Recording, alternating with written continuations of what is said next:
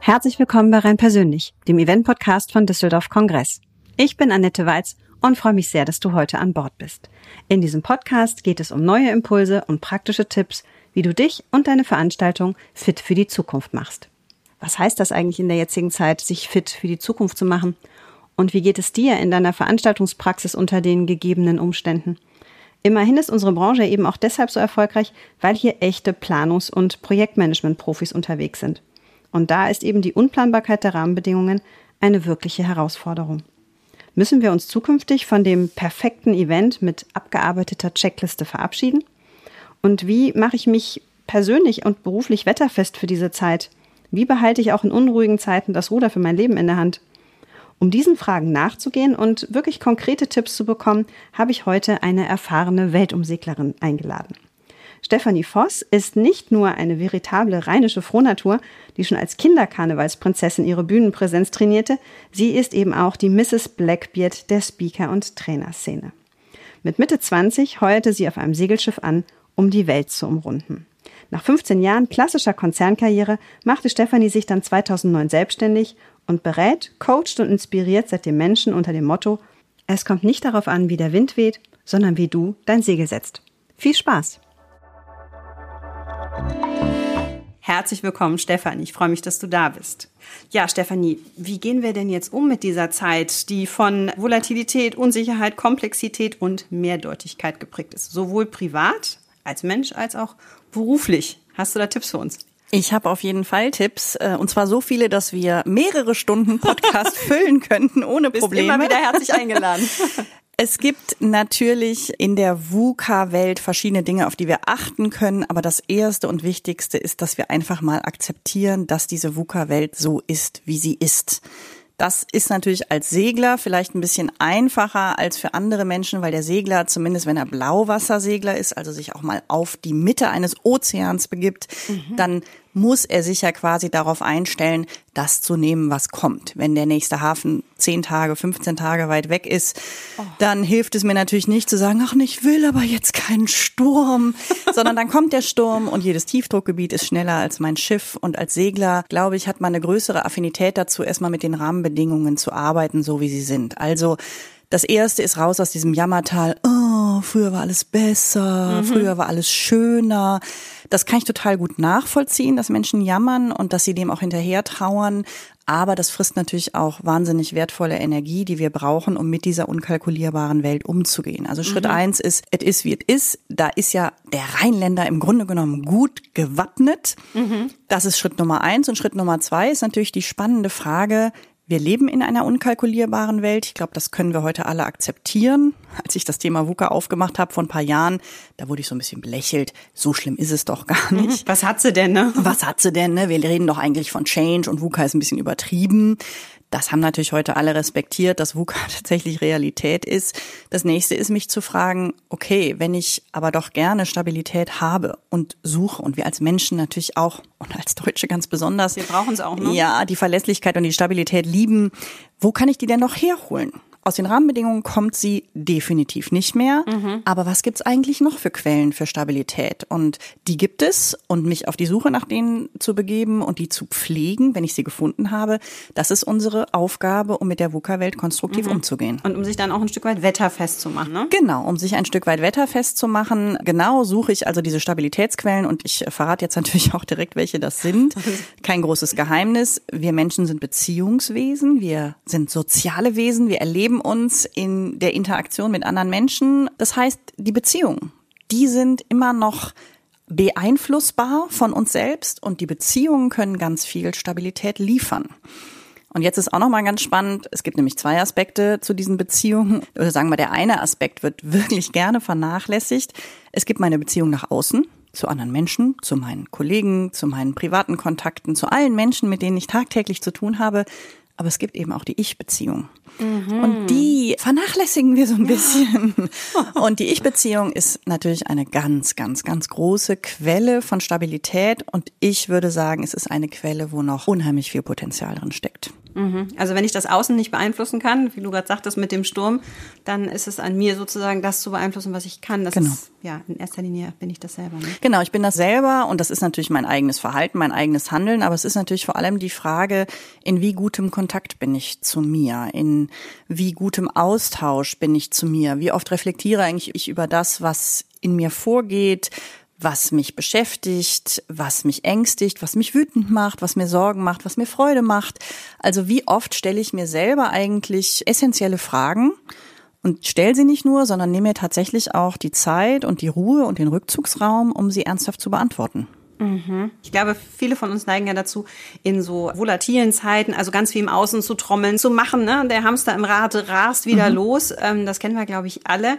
Und die Energie, die man da, ist verpufft in der Regel, die man ja da äh, reinsteckt, dass man die eher zu sich lenkt. Wobei, oh, das ist ja ein spannendes Thema, dem widmet man sich ja manchmal nicht so gern. Das ist ja nicht nur angenehm. Genau, ne? also innere Auseinandersetzung ist natürlich ein Konflikt. Mhm. Also ist ja nicht schön, so in den Spiegel zu gucken und mal an die Stellen zu gucken, die nicht so funktionieren. Ich glaube, der Aktionismus, also wenn wir merken, es gibt Schwierigkeiten, in so einen totalen Aktionismus zu verfallen, ist eine ganz natürliche Reaktion. Die finde ich auch per se erstmal nicht schlecht. Mhm. Die verschwendete Energie ist eher so die in Wut und Ärger, weil ne, da kämpfe ich mich mit irgendwelchen Dingen ab, die ich sowieso nicht ändern kann. Also Aktionismus würde ich sagen, ist noch ganz prima, aber Aktionismus ist natürlich auch eine Vermeidungsstrategie für mhm. diese ehrliche innere Auseinandersetzung. Also eben für die Frage, naja, ne, was habe ich eigentlich immer für, ich sag mal, für gesetzt angenommen und stelle jetzt gerade fest, ne, spezifisch auf Corona, es ist eben doch nicht so gesetzt, wie ich immer dachte. Ne? Mhm. Wovon bin ich eigentlich selbstverständlich ausgegangen und jetzt fliegen mir meine ganzen Grundannahmen so ein bisschen um die Ohren. Und was mhm. macht das mit mir? Was macht Angst mit mir? Was macht Sorge mit mir? Was passiert, wenn ich dünnhäutig werde? Mhm. Das ist ja das, was wir alle im letzten Jahr wirklich hervorragend lernen konnten. Absolut, ja. ja, also Corona war ein Selbsterfahrungskurs der Extraklasse, mhm. der echt wenig Spaß gemacht hat. Mhm. Ja. Also kann ich auch für mich selber sprechen, bin ich überhaupt gar keine Ausnahme und auch als Coach nicht besser gewappnet als andere Menschen.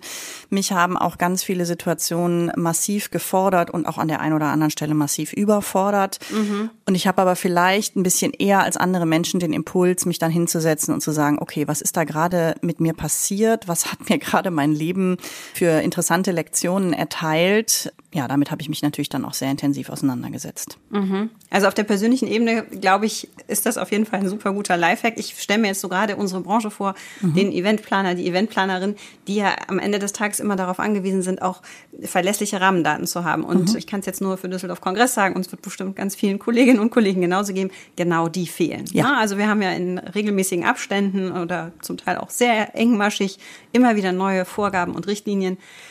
Da wird man schon manchmal ein bisschen irre mit. Würdest du auch sagen, dass dieses sich auf sich selber verlassen können, wenn man eben im inneren Dialog ist, uns auch beruflich da gut weiterhelfen kann. Denn ich sag mal, diese Unplanbarkeit wird wahrscheinlich perspektivisch, ich hoffe, es wird besser, aber es wird uns wahrscheinlich ein Stück weit immer begleiten. Also ich bin sicher, es wird uns immer begleiten. Mhm. Ich glaube, Verlässlichkeit ist wirklich eine Illusion und naja, in der Eventbranche so ein geflügeltes Wort ist ja so eine der perfekte Event. Mhm. Alles ist perfekt. Die Alles, Checkliste ist Checkliste, perfekt genau. abgehakt. Alles ist ne? perfekt.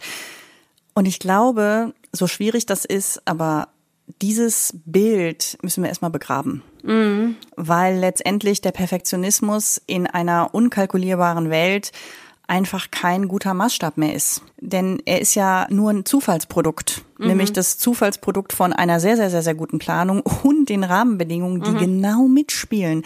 Und das tun die nicht mehr. Mhm. Und ich glaube, den Perfektionismus ein Stück weit zu Grabe zu tragen, ist eine schwierige Aufgabe, aber auch eine wichtige Aufgabe. Und stattdessen, ja, die Agilität, die Flexibilität, die Improvisation wieder ein Stück weit nach vorne zu holen, die natürlich eigentlich nicht so gerne gemocht wird. Ja, mhm. welcher Eventplaner möchte gerne schnell, sie können es alle, mhm. aber es ist so ein bisschen immer so der, der schlechte Plan B. Mhm. Wenn du es nicht perfekt gemacht hast, dann musst du improvisieren. Ja, das ist hoher Puls und die großen Schweißteller unter den Achseln, genau. wo man sagt, oh nee, jetzt läuft es ganz anders. Genau. Ich meine, was natürlich die Zeit uns vielleicht auch gelehrt hat, oder ich kann jetzt das nur persönlich sagen, dass dieses, dass Dinge nicht perfekt sind, fast so eine Menschlichkeit zum Vorschein gebracht hat. Also ich war auch in Videocalls mit hochrangigen Wirtschaftslenkern, die dann aber auch auf der Suche nach WLAN durch ihre Wohnung gerannt sind im ersten Lockdown, weil sie zwei streamende Jugendliche unterm Dach hatten und es irgendwie keine Kapazität mehr gab, dass der Vater seine Videokonferenz durchführt. Und ich fand das total sympathisch.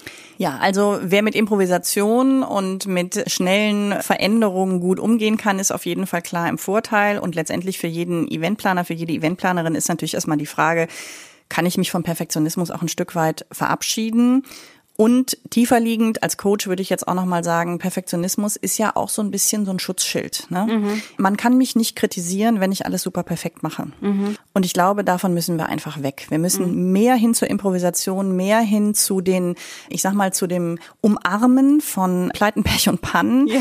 beziehungsweise von der Verabschiedung von dem einen perfekten Plan. Also für Veranstaltungen ist ja schon mal ganz klar, ganz viel wird ja mittlerweile dual geplant. Also für den Fall, dass live geht, machen wir live für den Fall, dass es mhm. nicht geht, machen wir digital. Vielleicht gibt's auch noch irgendwie eine Mischform, Hybrid. Eine hybride Form, genau. genau. Und ich glaube, Hybrid ist auf jeden Fall das, was uns ganz, ganz lange begleiten wird und was in verschiedenen Varianten und Formen und Möglichkeiten mhm. sich entwickeln wird. Und da steckt ja auch Innovationspotenzial drin. Mhm. Also Hybrid geht ja, das wissen wir heute auch, viel, viel mehr, als wir vielleicht noch im Januar 2020 gedacht haben.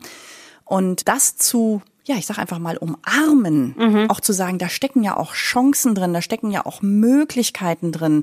Das ist auf jeden Fall etwas, was diese Branche braucht.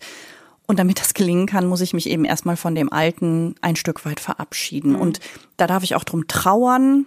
Ja, da kann ich auch, ja, ich sage wirklich mal so, ne, so Konzepte zu Grabe tragen und sagen, das haben wir gemacht, das war 2019 super. Das war auch toll, ne? Das war auch toll, das war auch total schön und es wird wahrscheinlich so nicht wiederkommen. Mhm, mh. Und es ist ja auch nochmal eine Anerkennung und auch vielleicht eine, ja, eine Demut an die Vergangenheit. Haben wir es eigentlich so genossen, mhm. wie wir es genossen hätten, wenn wir gewusst hätten, dass es anders geht. Und ich finde, das ist auch etwas, was Corona uns ja gezeigt hat. Wir werden doch ein Stück weit demütiger und ja, auch dankbarer für das, was eben dann doch geht. Demut, Dankbarkeit, ja, das stimmt absolut. Man schätzt es jetzt mehr. Ja. Es wäre natürlich schön, wenn wir das auch sozusagen in das Jetzt dann mitnehmen, ne? dass wir sagen, okay, jetzt ist es neu, aber auch das kann wertvoll sein. Und du hast gerade hybride Veranstaltungen oder eben auch im digitalen Raum und da kommen ja so verschiedene Sachen zusammen. Wir spüren auch das Bedürfnis bei Teilnehmerinnen und Teilnehmern nach mehr Partizipation und Interaktion. Das ja. sind ja Faktoren, die es früher so nicht gab. Es mhm. gab die Frontalbeschallung, sage ich mal, einer spricht, der Rest hört oder schläft.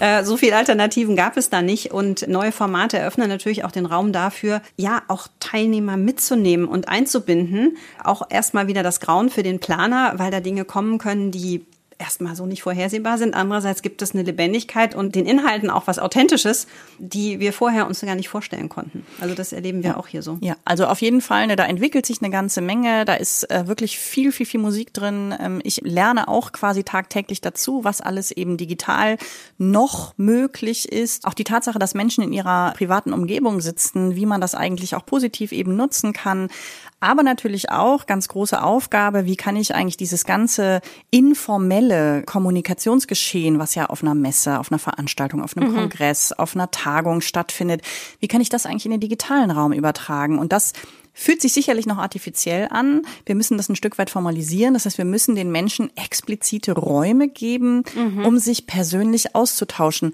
weil es eben den Kaffeetisch oder die Kaffeeecke oder die mhm. Waschbecken im Toilettenbereich, ja. wo zehn Leute stehen, die gibt's nicht mehr. Also muss ich andere Räume dafür schaffen, muss andere Möglichkeiten dafür schaffen. Und, und das finde ich für uns als Speaker eigentlich auch nochmal ganz interessant, ja, so diese klassische Frontalbeschallung ohne Interaktion, mhm. dafür brauche ich überhaupt gar kein Live-Format mehr. Mhm. Ich meine, dafür gibt's Video. Ne? Das höre ich also, mir dann an, wann auch immer es mir passt genau. wo ich gerade zur Verfügung stehe. Genau. Also alles das, was eine 1 zu N Kommunikation ist, also eine Person spricht, tausende andere hören zu, Dafür brauche ich gar keine synchrone Teilnahme mehr, sondern das kann ich alles asynchron machen. Also mhm. synchron muss wirklich Interaktion stattfinden. Und das finde ich ist auch wieder was, was ich dem Ganzen als positiv abgewinne, dass wir das Publikum viel mehr einbinden, viel mehr engagieren müssen, um die Leute bei der Stange zu halten, weil eben so ein Bildschirm, den wir ja vor uns haben, wo wir ja einen digitalen Event verfolgen, naja, der konkurriert mit Netflix, mit ja, Kino, mit, mit, mit meinem WhatsApp, äh, was auch immer gerade da ja. Pling macht bei mir. Ne? Da ja. bin ich natürlich viel schneller raus aus der Konzentration als in einem Live-Moment. Ne? Ja, genau. Also ich finde, es sind auch ganz, ganz viele Chancen drin, aber wichtig ist, diesen Prozess schon durchzustehen und zu sagen, okay, also 2019 war schön, war super, war für mich auch zum Beispiel geschäftlich das erfolgreichste Jahr, was ich seit Beginn meiner Selbstständigkeit hatte. Ja, und 2020 hat sich alles geändert und so ist es. Mhm. Und es wird auch so nicht wiederkommen. Und jetzt kann ich mir überlegen, okay, jetzt bin ich in neuen Rahmenbedingungen. Und wie passe ich mich jetzt diesen Rahmenbedingungen an? Beziehungsweise wie kann ich bei mir selbst Innovation, Veränderung leben und umsetzen, um eben in diesen neuen Rahmenbedingungen mhm. auch wieder Modelle zu schaffen, die mich letztendlich finanziell natürlich irgendwo weitertragen, die mir aber natürlich auch Spaß und Freude machen und die gibt's ja auch. Mhm. Ja, du hast ja dieses schöne Bild aus diesem Leader und My Ship Thema, sage ich mal, zu sagen, okay, du solltest schon schauen, dass du das Ruder deines Lebens selbst in der Hand hast und ich glaube, das ist ganz wichtig, auch in dieses Bewusstsein zu kommen. Das hat was mit Eigenverantwortung zu tun, aber auch was mit Freiheit mhm. für sich Dinge entscheiden zu können, auch ja. in einer Situation, wo man vielleicht sagt, oh, es wird alles von außen, ja, ob das jetzt das Wetter, die Politik, frag mich nicht ist, äh, dass immer alles nur von außen kommt, sondern dass man es tatsächlich wirklich selbst in der Hand hat. Genau, selbst in die Hand nehmen heißt, also ich gebe mal ganz konkret ein Beispiel aus Beginn der Pandemie, wie so vielen anderen in dieser Branche ist mir natürlich auch im März 2020 äh, ist mir mein ganzes Business zusammengebrochen. Also mhm. in 14 Tagen hatte ich ungefähr ein halbes Jahr Umsatz war abgesagt. Weg. Wow. Genau. Mhm. Und dann saß ich erstmal da und dachte, auf gut Deutsch, scheiße. Kann man nicht anders Fühlt sagen. sich nicht gut an. Ja. Ne? Jetzt habe ich Gott sei Dank immer schon meine Selbstständigkeit mit einer großen, ich sag mal, mit einer großen Sicherheitsmatte aufgebaut. Also mir mhm. war immer klar, als Selbstständige, als Einzelselbstständige, ich brauche Rücklagen, ich brauche eine vernünftige Finanzierung meiner Arbeit, sodass ich auch mal ein paar Monate ausfallen kann. Krankheit und so weiter kann ja immer kommen. Aber ganz klar war natürlich auch, okay, mein Geschäftsmodell grundsätzlich ist extrem in Frage gestellt, wenn mein Geschäftsmodell so sehr auf Präsenzveranstaltungen mhm. beruht. War ja relativ schnell klar, in der Art und Weise wird das auf gar keinen Fall so schnell wiederkommen. Und dann habe ich mir einen Plan B überlegt. Dann habe ich gesagt, okay, also ich liebe das, was ich mache, ich würde das gerne weitermachen, aber nur mal angenommen, das ganze Thema Präsenzveranstaltung wird auf mehrere Jahre hinweg nicht möglich sein. Mhm. Was wäre denn eigentlich mein Plan B? Und ich bin ziemlich schnell zu einer Lösung gekommen. Ich habe nämlich in meinem Leben immer schon davon geträumt, mehr handwerklich zu tun und habe dann überlegt und gemacht und getan, habe gesagt, okay, also wenn das alles nicht funktioniert, ich gebe mir jetzt mehrere Monate Zeit, aber wenn es nicht funktioniert, dann sattel ich nochmal komplett um. Ich bin Mitte 40, ich habe noch 20 Jahre, vielleicht auch ein bisschen mehr zu arbeiten, dann mache ich eine Schreinerlehre. Dann werde ich Schreiner. Toll weil dann ist es eben so. Dann kann ich natürlich sagen, ach nee und hm und das ist aber, aber 20 Jahre Schreiner sein ist sicherlich auch nicht verkehrt und in dem Moment, wo ich diesen Plan B für mich getroffen habe, wo ich mal nachgeguckt habe, gibt's Ausbildungsplätze, mir war relativ schnell klar, ich krieg überall einen Ausbildungsplatz, auch mit Mitte 40. Mhm. Ich bin nicht doof, ich kann nicht nur wahrscheinlich handwerkliche Dinge lernen, sondern ich kann auch verkaufen. Mhm. Damit bin ich schon mal ganz, Traumkombination. ganz, ganz vorne. Ja, und als ich den Plan B in der Tasche hatte, ging's mir mit dem Plan A wieder besser, weil ich gesagt habe, okay, ich habe zumindest schon mal ja. die Fallback-Option. Natürlich, ne, mein Mann, als ich ihm das erzählt habe, du wirst doch nicht schreien. Der fand das völlig absurd, aber sagt, aber wenn es dich beruhigt, dann ist es doch gut. Ja. Und genau das hat's getan. Es hat mir so eine Möglichkeit gegeben, okay, wenn das nicht funktioniert, habe ich auf jeden Fall schon mal einen zweiten Weg im mhm. Auge und damit konnte ich viel gelassener sozusagen an dem Umbau meiner eigentlichen Selbstständigkeit arbeiten. Das habe ich eben auch getan. Jetzt war ich natürlich auch digital nicht ganz unbeleckt. Ich mache seit 2015 Videos. Ich mhm. habe ein Videostudio. Also ich war ja schon gut vorbereitet auf das ganze hybride Modell. Aber klar, musste ich mich auch in verschiedenen Dingen erstmal einfinden und überlegen, wie kann ich Interaktion gestalten? Wie kann ich sie so gestalten, dass sie wirklich gut funktioniert? Wie macht's mir auch Spaß? Mhm. Also ich möchte auch Spaß bei der Arbeit haben. Und den Dingen habe ich mich dann gewidmet und toi toi toi, also 2020 war zwar insgesamt ein katastrophales Jahr, aber zum Ende des Jahres hin habe ich auf jeden Fall wieder das Gefühl gehabt, okay, kam wieder Wind ins Segel. Es kommt ja? wieder Wind ins Segel, du kannst dieses Business so weiterführen und du musst ein paar Dinge verändern, auch strukturell verändern. Du musst deine Sicherheitsrückladen deutlich erhöhen. War auch ein ganz klares Ziel. Ich habe auch ganz souverän dann erstmal äh, Beginn 2021 meine Preise erhöht, mhm. gesagt, ich brauche einfach mehr Rücklagen, ich muss dieses Business finanziell auch nochmal anders betreiben. Ja, und so bin ich ganz gut ins Jahr 21 gestartet, aber das sind alles Reflexionsaufgaben. Mhm. Ich habe Seiten um Seiten um Seiten vollgeschrieben mit meinen Gedanken. Und da kommen wir dann zum Thema Selbstführung. Und das ist etwas, wofür ich jahrelang immer wieder belächelt wurde ja, Selbstführung, mh, hm, ja, ja, also ist ja ganz nett, aber Tagebuch schreiben ist was für Mädchen, die zwölf Jahre alt sind und so. Und das ist Quatsch. Ja. Ja, also große Köpfe und Menschen, die sich wirklich mit ihren eigenen Gedanken intensiv auseinandersetzen, die schreiben die auf. Mhm. Und das ist das, was ich immer wieder gepredigt habe, was ich immer wieder und überall in meinen Führungskräfteentwicklungsprogrammen sage, Leute, fangt bitte, bitte, bitte endlich an euch eure Gedanken zu notieren. Wäre das so für dich der erste Schritt, der Schlüssel, ich weiß es nicht, zum Thema Selbstführung, dass wir so ein paar Tipps vielleicht mal mitgeben, wie, also Selbstführung, dass das Sinn macht. Ich glaube, da, da mhm. gibt es jetzt wahrscheinlich nicht so viele unterschiedliche Meinungen, aber ja, ich sag mal ganz blöd, wie fange ich denn jetzt ja. an? Was gehört denn dazu? Gibt es da ein Kochrezept, eine Bauanleitung, wenn wir beim Schreiner bleiben? Wie, wie machen wir das? Ja, also Selbstführung heißt ja nichts anderes mit mir selber in gutem Kontakt sein. Mhm. Und ähm, Selbstführung ist, um das mal direkt so ein bisschen abzugrenzen, ist jetzt nicht, ich tu was für mich. Also ich gehe jetzt dreimal die Woche joggen. Mhm. Das ist Selbstfürsorge, mhm. super wichtig, sehr gut, aber ist noch nicht Selbstführung. Und wenn mir dann jemand sagt, ja, aber beim Joggen kann ich super über mich nachdenken, dann sage ich auch, das ist total gut aber du hältst die Gedanken nicht fest. Und wir Menschen sind sehr schnelle Denker. Und das Verschriftlichen ist, finde ich, der Schritt, der eine gedankliche Auseinandersetzung wirklich zur Selbstführung macht. Also wenn ich mir aufschreibe, was ich in einer gewissen Situation denke, so dass ich auch im Nachgang zu diesen Gedanken zurückkehren kann. Mhm. Und dann sagen viele Leute, ja, aber da erinnere ich mich ja dran. Also unsere Erinnerung. Bei den vielen Gedanken ja, wahrscheinlich nicht. Unsere Erinnerung ist wirklich bei den allermeisten Menschen schlecht. Und ich kann immer nur wieder sagen, für mich, wenn ich alleine schon auf die Texte gucke, die ich so vor einem anderthalb Jahren oder eineinviertel Jahren geschrieben habe, was ich mir im März und im April 2020 alles runtergeschrieben habe, es erschreckt mich fast schon, wenn ich das jetzt lese, aber es zeigt mir nochmal, in was für einer intensiven ja, Situation ich mich befunden habe. Und mhm. das kann ich nur erreichen, diese Form der Reflexion und auch des Rückblickes auf solche Momente kann ich nur erreichen, wenn ich sie mir notiere.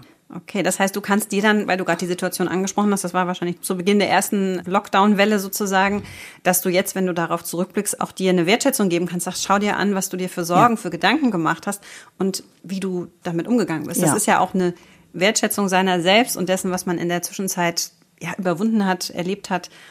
Okay, das kann ich mir gut vorstellen. Du machst das wirklich handschriftlich, oder? Ich mache das handschriftlich. Ich bin ein großer Fan von Papier und Bleistift mhm. ähm, und ich rate auch immer allen Leuten, es handschriftlich zu machen. Viele sagen ja, ne, Papier ist tot, es lebe das digitale Schreiben. Ich finde, am handschriftlichen Schreiben ist der ganz große Vorteil, es ist so schön langsam mhm. und es entschleunigt uns. Und ich mag es auch, meine eigene Handschrift zu sehen und an der Art und Weise, wie ich etwas aufgeschrieben habe, sehe ich auch noch mehr zu meiner Verfassung in dem Moment. In welchem Zustand du da warst. Genau. Ne? Und wie fängt man an? Ne? Also bitte bloß nicht äh, mit riesengroßen Vorsätzen. Also ich kaufe mir jetzt ein ledernes Tagebuch und mhm. einen schönen Füller. Und dann, und dann Handlettering, ne? Ja, also das ist totaler Quatsch. Ich sage immer, ne, zwei Zettel Papier, Bleistift und los geht's. Und es darf auch Schmierpapier sein. Also wirklich niedrigschwellig, einfach anfangen. Ganz, ganz simpel. Und ich bin ein großer Fan, und das ist ja die Eventbranche auch, von Listen. Fangen mhm. wir doch mal an mit Listen. Mhm. Und so der Klassiker, ne, dafür brauche ich ungefähr zehn Minuten, sind drei Listen. Erste Liste, was ist gerade alles gut in meinem Leben? Zweite Liste, was ist gerade alles Kacke in meinem Leben? Dritte Liste, worauf fokussiere ich jetzt meine Energie? Das ist eine ganz einfache Übung. Ich nenne die Boxenstopp. Mhm. Man braucht 10 Minuten, 15 Minuten mehr braucht man definitiv nicht. Die Reihenfolge ist wichtig. Erst mit den guten Sachen anfangen, dann mit den nicht guten. Und als drittes, wenn ich die ersten beiden Listen geschrieben habe, worauf fokussiere ich mich jetzt?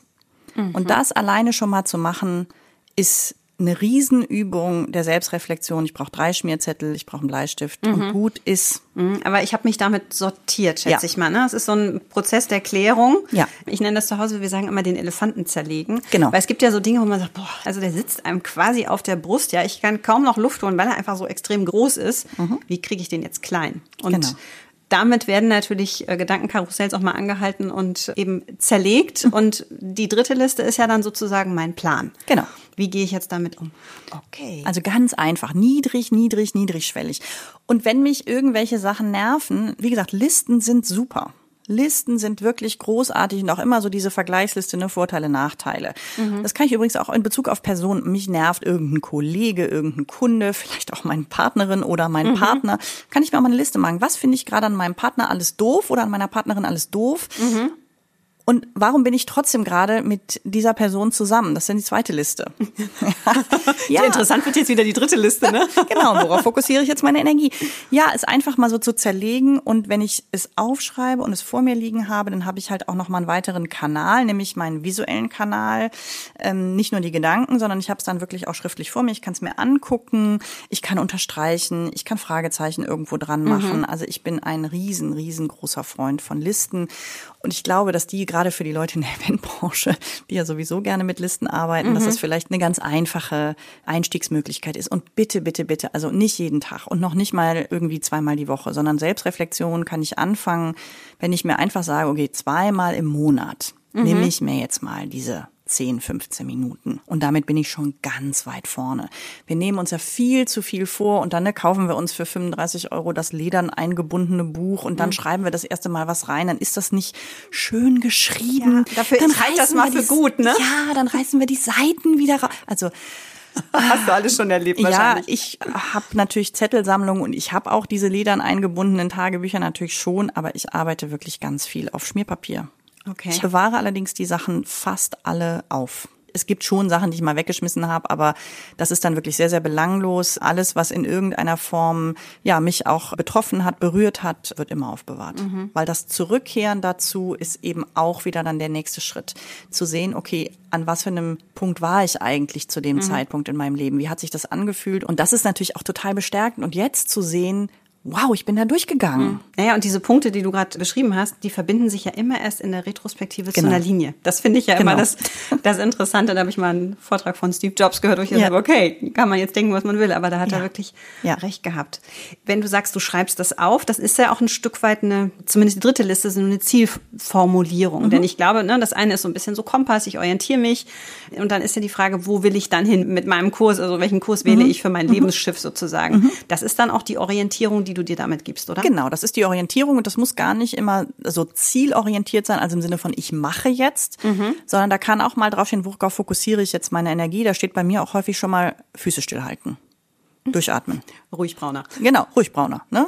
Also, ne, ist alles, wenn du es dir anguckst, was ist gut, was ist Mist, ist alles halb so wild, ist alles nicht lebensdramatisch. Ne? Jetzt mach erstmal Piano oder auch wenn es um ein konkretes Kundenprojekt geht, wo ich mich über irgendwas ärgere, was läuft gerade gut in dem Projekt, was läuft gerade nicht gut in dem Projekt, dann nehme ich mir zum Beispiel auch schon mal vor, schlaf mal zwei Nächte drüber, bevor du jetzt irgendwie so eine Überschussreaktion raushaust. Mhm.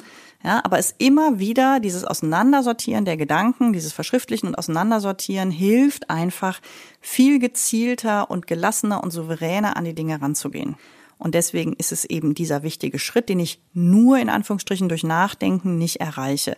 Nachdenken unter der Dusche ist super, beim Joggen ist super, beim Autofahren ist super. Mhm. Ohne Verschriftlichung ist es noch keine valide Selbstführung. Es ist noch nicht wirklich nachhaltig, ne? Ja.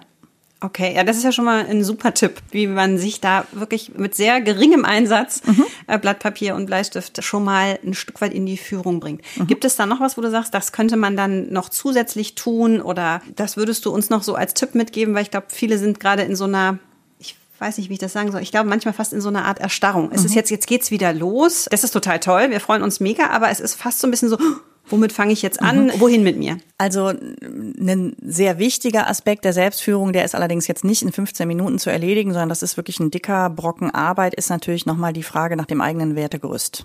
Solange mhm. ich meine eigenen Grundwerte nicht wirklich kenne und auch nicht präsent habe, ist es natürlich ziemlich schwer, mich auch selber souverän zu steuern. Also eine Wertearbeit ist aufwendiger. Dafür würde ich mir tatsächlich sogar mal ein persönliches Coaching gönnen oder ähnliche Dinge, aber mir mal klar zu machen, was ist eigentlich im Leben das, was für mich zählt. Mhm. Und wenn ich in schwierigen Situationen bin, wenn ich merke, hm, komisches Gefühl im Bauch, irgendwie Sorgen vor irgendetwas, dann kann ich natürlich immer wieder hingehen und sagen, okay, wenn meine Grundwerte jetzt erstens, zweitens, drittens sind und ich bin in der Situation, in der ich jetzt bin, was ist denn dann von den verschiedenen Optionen, die ich habe, die, die meinen Werten am ehesten entspricht. Mhm. Und das ist jetzt kein Riesending mit, was weiß ich, einer ausformulierten dreiseitigen Wertehierarchie. Bei mir ist das so, ich habe mich natürlich schon sehr ausführlich mit Werten beschäftigt. Ich habe drei Grundwerte, das ist Neugierde, Leistung und Verbundenheit. Mhm. Das sind die drei Dinge, die mich in meinem Leben irgendwo steuern und denen ich mich verpflichtet fühle. Mhm. Und jetzt bin ich in irgendeiner Situation und es läuft gerade nicht so, wie es soll und ich fühle mich auch nicht gut, ich gehe durch eine schwierige emotionale Phase, dann lege ich die Optionen hin und sage, okay, du könntest das, du könntest das, du könntest das, du könntest das.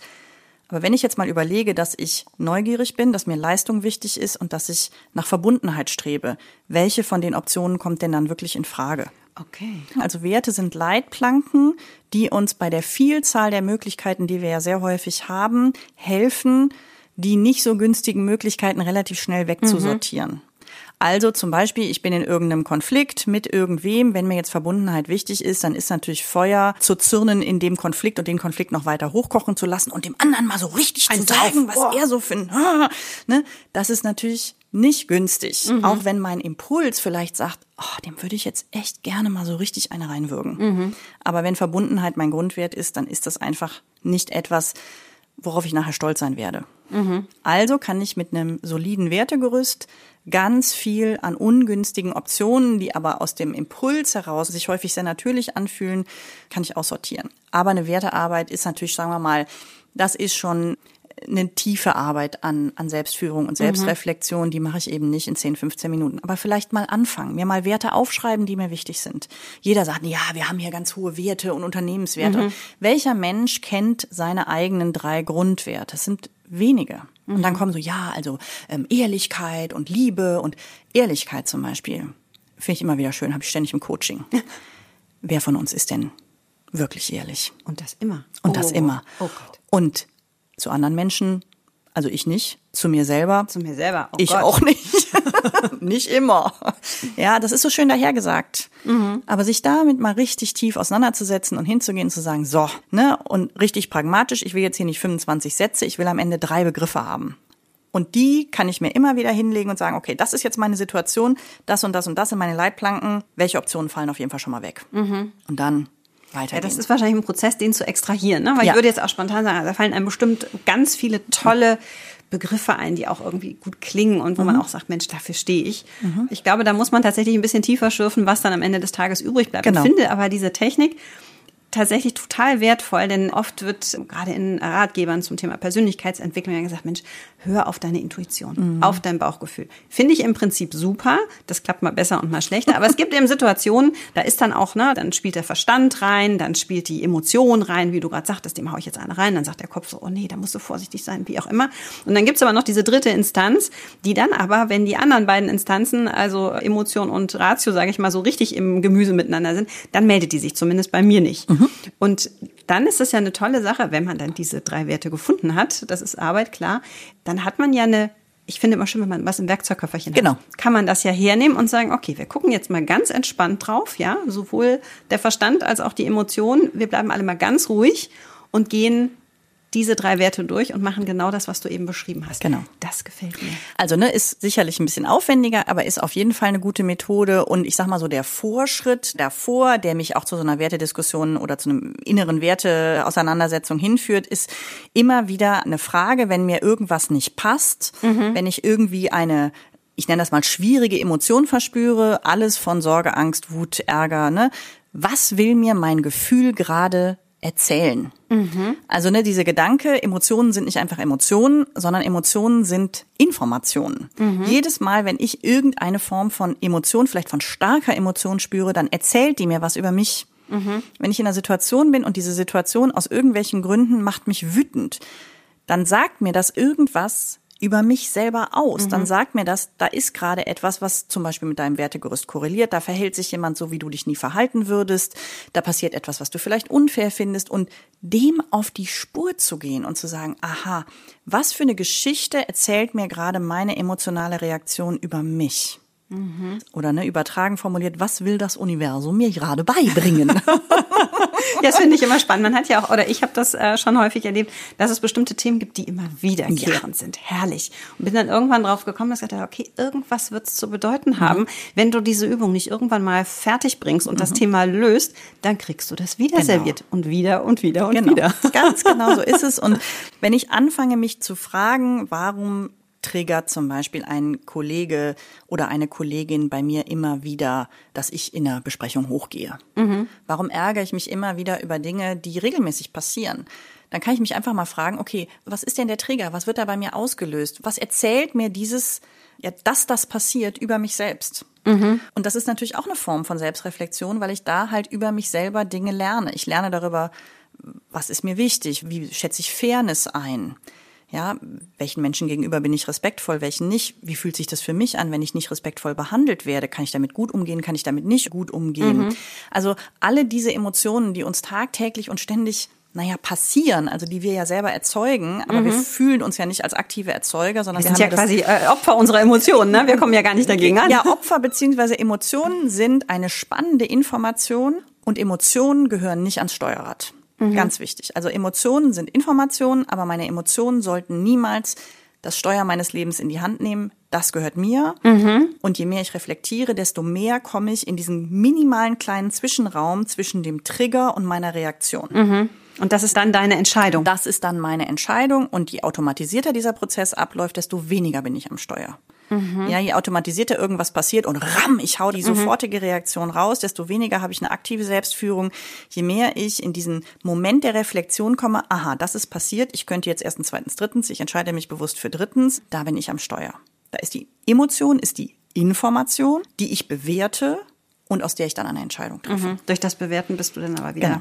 Captain genau. sozusagen. Bin ich wieder Captain. Total spannend. So viele gute Tipps und Tricks. Ja, ich denke, dass das wirklich, wie du eingangs gesagt hast, so der Schlüssel sein wird, wie ja. wir unser Leben gestalten, unsere Zukunft gestalten und das hier und jetzt auch, ja, genießen. Ne? Ja, und vielleicht noch ein Satz, ne? wir haben ja angefangen mit dem Segeln. Das Spannende bei Seglern ist ja, dass Segler Logbuch führen. Ah. Segler schreiben sich ja auf wie sie die Segel gesetzt haben, welche Windstärke geherrscht hat, welche Wetterverhältnisse geherrscht mhm. Also Segler verlassen sich nicht auf ihr Gedächtnis, sondern Segler schreiben immer auf, was habe ich in der Situation gemacht, was habe ich in der Situation gemacht. Und gute Segler haben ihre früheren Logbücher immer dabei.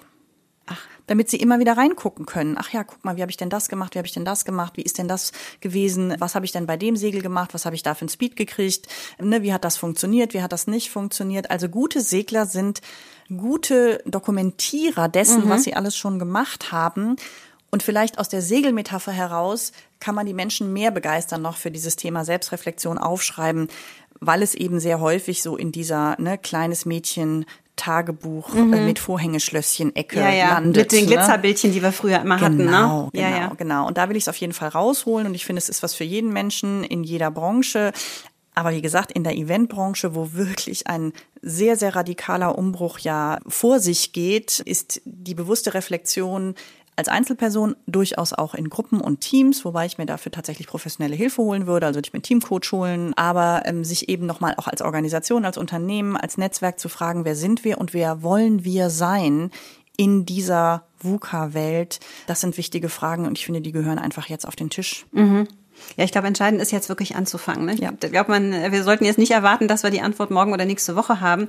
Aber das ist ja, ist wie so eine Lernreise. Ne? Ja. Da stechen wir jetzt auch in See. Genau. Und du hast uns ja heute wirklich ein paar tolle Tipps gegeben, also mit einem Kompass ein Stück weit ausgestattet. Und ich finde toll, wie die, ich segel leider nicht, aber mhm. ich finde es ein tolles Hobby, wie das auch so deinen Lebensweg und auch deinen beruflichen Weg sozusagen begleitet. Und der hat dir ja auch scheinbar so dieses Segelwissen und auch dieser Mut, dann auch durch den Sturm zu gehen sozusagen, hat dir ja beruflich auch ähm, ja wieder so, wie sagt man, Wasser unter den Kiel, unter den Kiel gemacht, wo ich das sehr bedauere, dass du nicht als, ähm, als Schreinerin, finde ich auch toll.